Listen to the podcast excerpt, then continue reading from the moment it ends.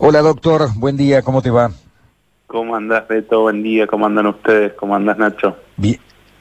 Bien, muy bien. allí andamos, allí andamos. Yo lamentablemente no estaba cuando fueron a vacunar ahí, me hubiera encantado vacunarme contra la gripe, pero viste que algunos estamos, eh, nos estamos repartiendo y algunos salimos desde casa y otros están en, en el estudio, que me parece que es una buena medida preventiva también, ¿no? De que no, no estemos todos tan juntitos allí. Sobre todo en un estudio de radio que es un estudio eh, hermético, ¿no? Que tiene triple pared de vidrio y que, y que no, no, no puede ventilarse.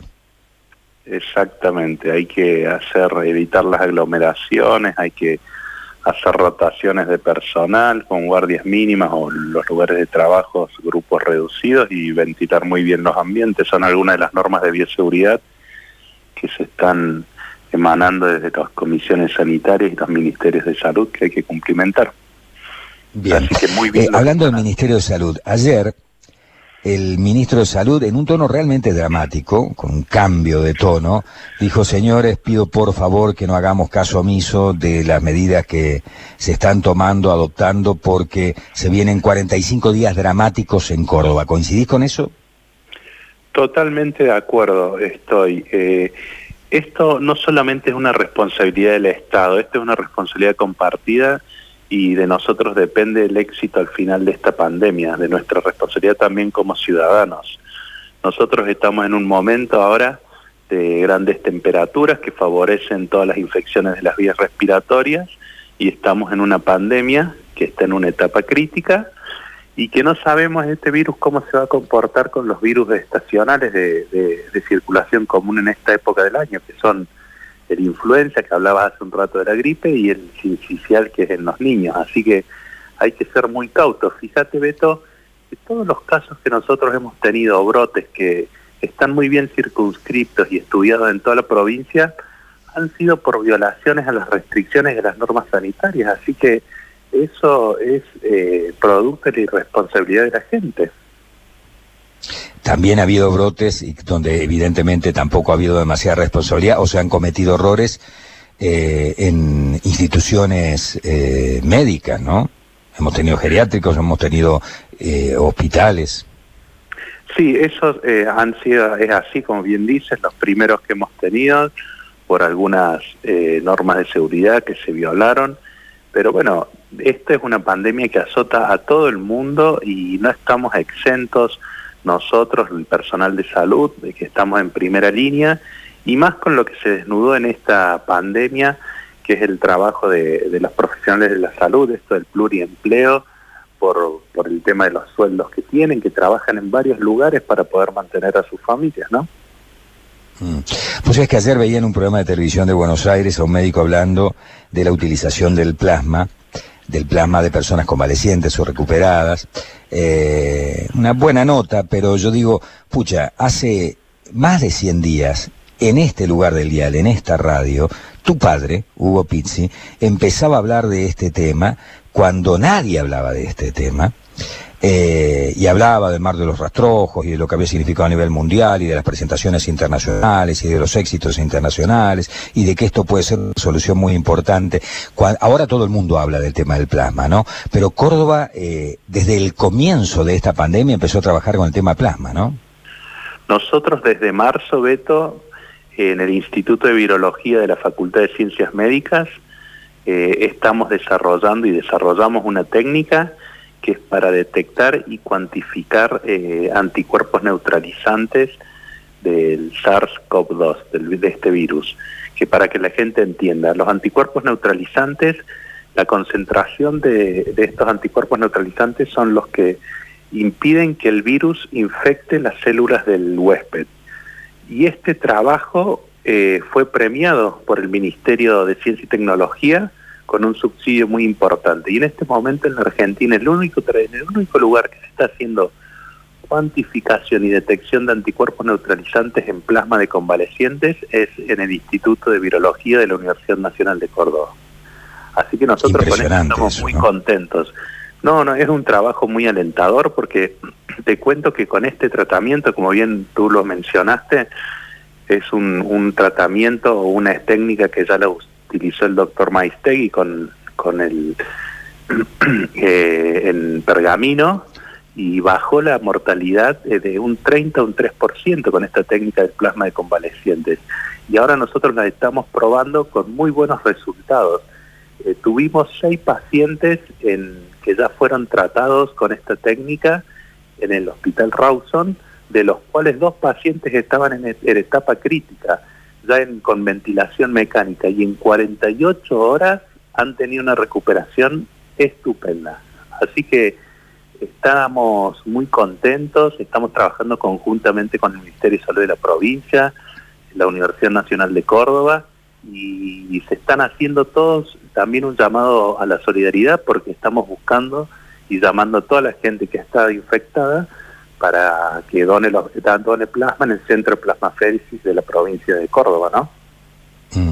Ayer fue día récord, lamentablemente, en Argentina. Tuvimos 4.225 casos de coronavirus, eh, detecciones nuevas, la enorme mayoría, como siempre, en la provincia de Buenos Aires y en la capital federal, en el famoso AMBA. Eh, pero también hemos tenido 82 decesos, 82 muertes, otro récord, ¿no? Pero Córdoba lleva 16 días sin muertes. ¿A qué se debe? Eso es muy importante. Eh, el trabajo que está haciendo la provincia de Córdoba es excelente. El ministerio, nosotros participamos, activamente del COE y el trabajo que está haciendo el COE y el Ministerio de Salud es excelente. Como bien dije al principio, estamos en una búsqueda activa, eh, los casos muy bien circunscriptos, la búsqueda estrecha de los nexos epidemiológicos, y tenemos un muy buen sistema de salud, hemos podido ampliar y dotado a todo el sistema sanitario de nuevas camas críticas, así que se está haciendo un muy buen control y una búsqueda temprana, activa y temprana de los casos, y esto permite que los pacientes no lleguen a un estado crítico y no entren, recordemos que del total de los pacientes infectados solamente un 20 va a necesitar ser hospitalizado va a estar en un estado grave y, un 5% de esos van a necesitar camas críticas. Al hacer un trabajo activo y esta búsqueda que estamos realizando eh, y la búsqueda estrecha de los nexos permite evitar que los pacientes lleguen a un estado crítico. Pero aparte ahora, Beto, tenemos esta, este tratamiento que, como te dije, está dando resultados óptimos.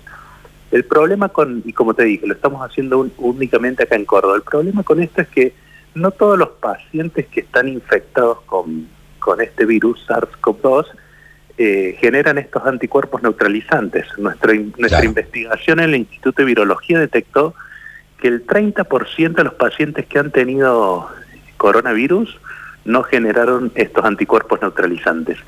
Que para que la gente entienda, es la concentración de anticuerpos que bloquea la entrada del virus a la célula del huésped para infectarla.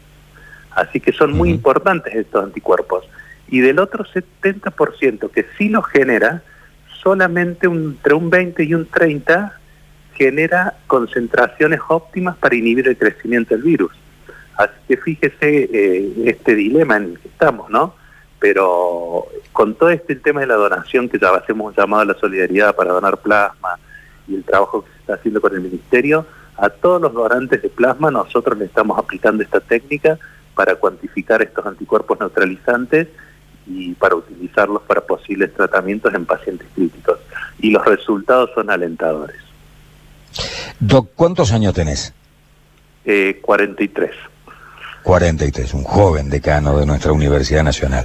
Seguramente todos los años vos con tu grupo de afinidad y tus amigos festejarás el Día del Amigo. Generalmente nos juntamos, pero este año no nos vamos a juntar y, eso es lo que quería preguntarte. ¿Qué le decís a la enorme cantidad de gente que está allí en la gatera viendo de qué manera pueden zafar o de qué manera... Te digo algo, corre como reguero de pólvora el pacto de silencio, ¿no? Muchachos, esta reunión no existió. Y no nos damos cuenta que en realidad estamos actuando con una enorme irresponsabilidad. Es así como bien dices, Beto. Eh, vuelvo a repetir, esta es una responsabilidad compartida. No solamente toda la responsabilidad recae sobre el Estado, sino también nosotros como ciudadanos. Y, hay un grupo de gente, nosotros los profesionales de la salud, los médicos, los enfermeros, todo el personal de vigilancia, limpieza que trabaja en nuestros hospitales, están haciendo un esfuerzo enorme. Así que hay que hacer un llamado a la ciudadanía para que no sean irresponsables. Eh, son momentos críticos, son momentos de, que tenemos que cumplir con las normas sanitarias, evitar las aglomeraciones, las concentraciones de gente, cumplir con todas las normas de, distanciamiento, las normas de bioseguridad. Eh, vuelvo a repetir, todos los casos o brotes que se han dado los tenemos muy bien estudiados y circunscriptos y han sido por violar las restricciones sanitarias. Así que eh, hay que hacerle un llamado a la sociedad, eh, que seamos más responsables y ya vamos a tener tiempo para juntarnos, para festejar, pero en este momento hay que cumplir con las reglas. Si el COE emanó una norma sanitaria que dice que se pueden juntar únicamente familiares y hasta un número de 10 es únicamente familiar y 10, no 30, 40, 50 personas. No hacer una fiesta el Día del Amigo con 60 personas. Eh, así que es un llamado a la ciudadanía para que ejerzamos nuestra responsabilidad social como ciudadanos, ¿no? Bien, Nacho en estudios. Eh, sí, eh, escuchándolo al, doctor y viendo las respuestas que, tenemos en, Córdoba, pensaba, digo, más allá de una pregunta, sino para destacar, por ahí no, nos llama la atención que la universidad tenga o no tenga clase, que se estén tomando exámenes presenciales o no, virtuales. Y digo, qué bueno que en Córdoba tengamos una universidad, eh, Beto y doctor, que tenga respuestas, que de pronto sepamos que está activa, que participa, que colabora, bien lo decía el doctor, eh, forma parte del COE de forma activa, da respuesta con tratamientos. Me parece que eso está bueno para destacar, mucho más allá de que hoy los alumnos estén yendo o no estén yendo a clases, sino que tener una universidad que en Córdoba, que siempre se ha destacado justamente por esto, saber que está dando respuestas a los vecinos. Es así, eh, es inconmensurable las tareas que hace la universidad pública en este momento. En este momento de pandemia es donde se ve el rol de la universidad pública. Eh, más allá de que nosotros, a pedido del rector Yuri, en 15 días logramos eh, eh, migrar todos nuestros contenidos a plataformas virtuales, nosotros estamos dando clases normalmente, tomando exámenes y estamos garantizando el año académico de la gente. Pero lo que tú bien mencionas, Nacho, esa es nuestra responsabilidad social como universitarios, identificar cuáles son las problemáticas de la sociedad y darles respuestas. Y no solamente lo que les he contado estamos haciendo, nosotros a través de nuestros hospitales universitarios, el clínicas y la maternidad estamos aportando casi 200 camas al sistema sanitario provincial. En nuestro ah, laboratorio de la farmacia y el Hospital Nacional de Clínicas estamos elaborando mil litros de alcohol por día y 80 kilos de alcohol en gel para todo el sistema universitario y para toda la comunidad que lo necesite totalmente gratuito. Estamos entregando algunas comunas, estamos apadrinando comedores desde nuestra escuela de nutrición eh, en este momento tan difícil de que hay un resquebrajamiento social y altos niveles de pobreza. Así que el rol de la universidad en este momento es eh, inconmensurable. Estamos haciendo, estamos cumpliendo, seguimos con las capacitaciones virtuales, eh, los cursos de oficios, así que estamos haciendo una gran labor eh, dentro de la comunidad, una gran labor social y es lo que le corresponde hacer a la universidad pública. Doctor, el Clínicas, eh, sabido es que muchos de los hospitales aquí, digamos, se han ubicado para funciones especiales, cada uno determinadas, ¿no? Como lo del polo sanitario y más. ¿El Clínicas hoy qué respuestas está dando en ese sentido? Nosotros ya tuvimos eh, seis pacientes COVID positivos. Hace dos semanas eh, externamos al último paciente eh, y gracias a Dios nos ha ido muy bien.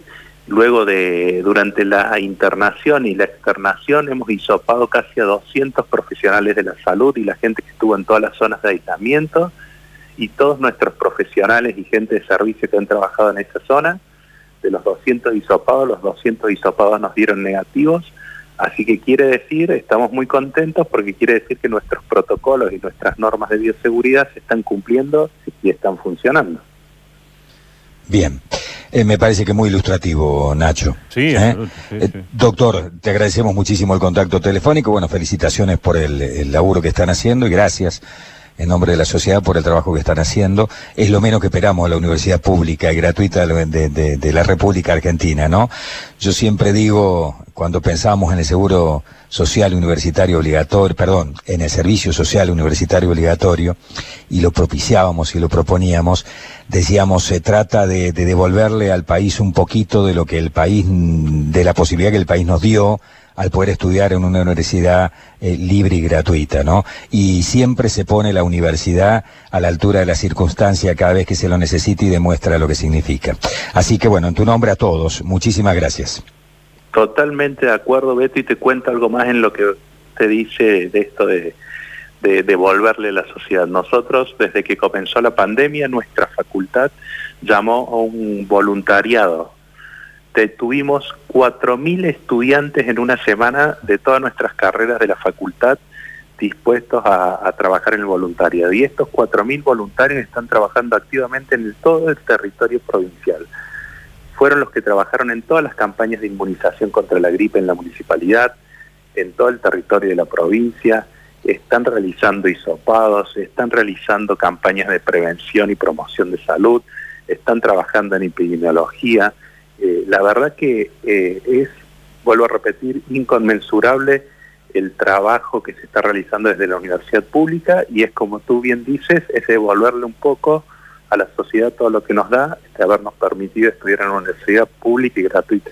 Lo último, doctor Beto, ¿cuántos son los PISI en medicina? Porque siempre, siempre nos aparece alguno. Eh, eh, somos pocos, pero... Pero todos están allí en el mismo... En la, somos son, pocos, pero están todos en el candelero. somos eh, pocos, pero todos elegimos la rama de la salud, salvo uno de mis hermanos que es contador. Mira vos. Bueno, te agradecemos mucho, Doc, el contacto telefónico. Que tengan un buen día, muchísimas gracias. Gracias. Gracias.